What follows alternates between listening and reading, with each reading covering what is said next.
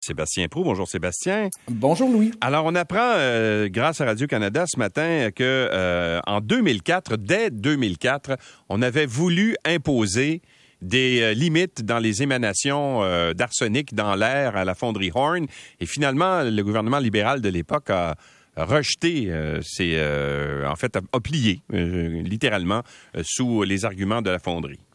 Effectivement, oui, puis on peut imaginer, ou en tout cas on peut tenter d'imaginer ce que ce serait aujourd'hui si les émanations étaient celles qui étaient euh, proposées à l'époque, même par l'entreprise. En tout cas, c'est ce qu'on peut lire. L'entreprise elle-même s'est à un moment donné placée dans un contexte ou dans un état d'esprit où elle devait abaisser de manière importante euh, euh, ses émanations et qu'elle devait respecter ou qu'elle aurait été placée dans l'obligation de respecter un plafond beaucoup plus bas que celui euh, avec lequel elle a travaillé au fil des années.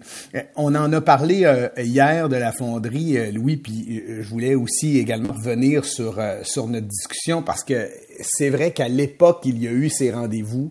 En 2017, il y a eu également un nouveau plafond qui a été imposé, en tout cas une nouvelle entente qui a été prise avec la fonderie. Mais en 2022, cette année, le gouvernement de la CAQ a l'occasion de revoir les choses et de travailler avec l'industrie ou en tout cas de les forcer à se placer dans une situation où ils ne pourront plus faire ce qu'ils faisaient aujourd'hui. Il faut se rappeler, euh, Louis, que les émanations avec lesquelles, en tout cas, le, le, plafond ou les rejets et émanations qu'ils produisent actuellement euh, sont conformes à euh, les obligations qu'ils avaient depuis 2017. Alors aujourd'hui, on est dans une expectative où ça doit changer euh, de manière drastique. On connaît grâce à la science et grâce au reportage et avec tout ce qui s'est dit, ce qui s'entend, ce qui s'écrit, euh, des effets potentiels de cette industrie dans le milieu.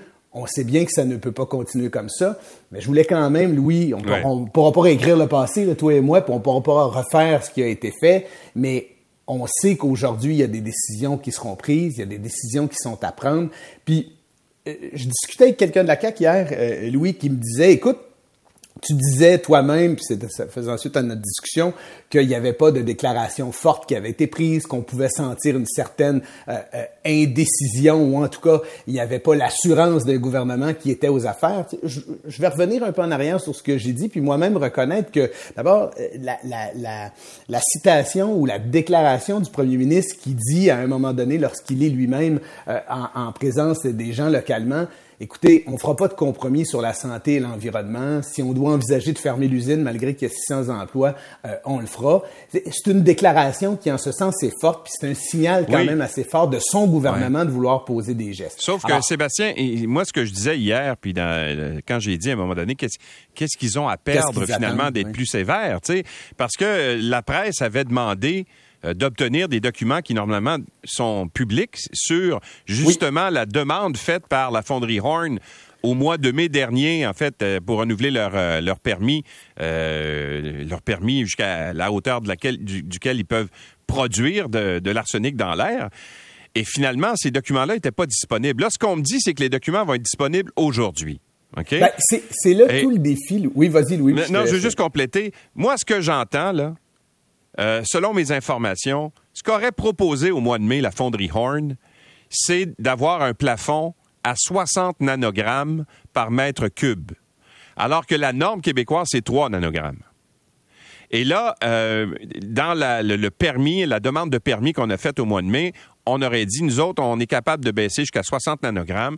Et là, le gouvernement aurait dit, le ministre de l'Environnement aurait dit, c'est pas assez, vous baissez pas suffisamment, on vous retourne à vos devoirs.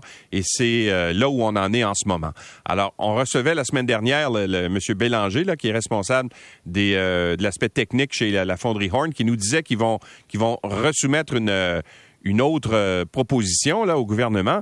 J'espère que ça va être pas mal plus bas que 60 là, parce que ce ben qu'on apprend dans le papier de Thomas Gerbet du, euh, de Radio-Canada, c'est que eux autres même en 2006 avaient admis qu'ils seraient capables, moyennant 120 millions d'investissements à l'époque, de baisser jusqu'à 39. J'espère qu'on a, qu'on a gardé les plans technique pour être capable de baisser au moins jusque-là, c'est pas plus, tu sais.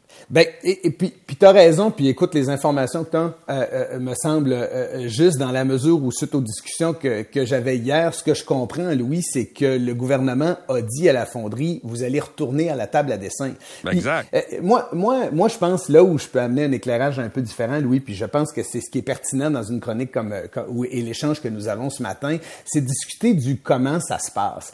Tu sais, on peut reprocher à Benoît Charette de prendre du temps, mais en même temps, les documents dont tu parles hier, qui sont soumis au processus d'accès à l'information, mais il y a un paquet d'étapes auxquelles il faut passer avant d'être en mesure de les rendre publics. Puis moi, je suis convaincu, Louis, là, euh, euh, c'est pas parce qu'on me le dit, je pense que c'est aussi comme ça que ça se passe, qu'il y a plus d'avantages pour le gouvernement de la CAQ de les rendre publics que de pas les rendre publics. Et dans le contexte, ils auraient aimé que ça sorte plus rapidement, plutôt que d'avoir de l'air, de courir après et ou d'être désorganisé, j'ouvre les guillemets. Alors, eh, on est face à un dossier dans lequel ce n'est pas le dossier d'un seul ministre, c'est le dossier d'un gouvernement. On est face à un dossier où, euh, où fermer une usine, ou les obliger aujourd'hui à changer drastiquement leur façon de faire, c'est quasi impossible de faire ça dans l'instantanéité. Alors, il faut mettre des mesures en place, discuter avec les gens localement, s'occuper des personnes vulnérables. Tu sais, la, la, les, les, les, élus locaux, et je pense que la mairesse le, le, le demandait ou la préfète le demandait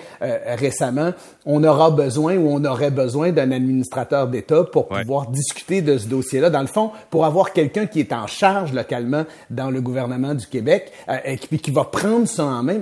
Euh, ce que j'entends, moi, c'est que ça pourrait bien être accueilli euh, très prochainement. Alors, on va vivre dans les prochains jours, prochaines semaines, le résultat du travail qui a été fait par le gouvernement dans les dernières semaines pour que, pour que ce dossier-là évolue. Alors, ce que moi je veux dire, sans avoir l'air de vouloir défendre le gouvernement, Louis, c'est que actuellement, je suis convaincu qu'il y a beaucoup de travail qui se fait, que c'est difficile d'expliquer à tous et à toutes que c'est tellement complexe que, à moins de te donner mon plan de match puis toutes les rencontres que je vais avoir dans la semaine, tu pourras pas savoir que je suis au travail en train de le faire. Ce que je sais, par exemple, c'est qu'on a une occasion unique historique. Le gouvernement du Québec, là, a une décision à prendre en 2022. Et souhaitons qu'il va prendre la meilleure pour la santé, l'environnement et pour les gens localement qui souffrent vraisemblablement d'une situation comme celle-là. Ah, tout à fait. On aura l'occasion d'avoir euh, le point de vue euh, du Parti libéral. Dominique Anglade va être avec nous un peu plus tard. Euh, euh, ce matin parce que, bon, euh, dans le, justement cette, euh, cet article-là de Radio-Canada, ils sont directement interpellés. Ben voilà, puis c'est pas simple, Louis, lorsque tu as fait partie d'un gouvernement, et, et c'est vrai pour M. Legault également, à un moment donné, tu portes également l'héritage de l'institution que tu représentes. Alors, tu sais, quand tu cries au loup, parfois, il faut que tu regardes en arrière pour voir ce qui a été fait dans le passé. J'imagine qu'elle aura des propos euh, plus nuancés peut-être qu'elle a eu jusqu'à maintenant. Pourquoi? Ben parce qu'elle doit prendre compte de ce qui s'est fait avant. Ça ne veut pas dire qu'aujourd'hui, il ne faut pas regarder en avant puis poser des gestes importants. Mais apprenons du passé, prenons les bonnes décisions aujourd'hui. Sébastien Pro, merci. On se reparle demain. On est un peu pressé par le temps. Parce Avec plaisir. On attend la journée. plus tard. OK, salut.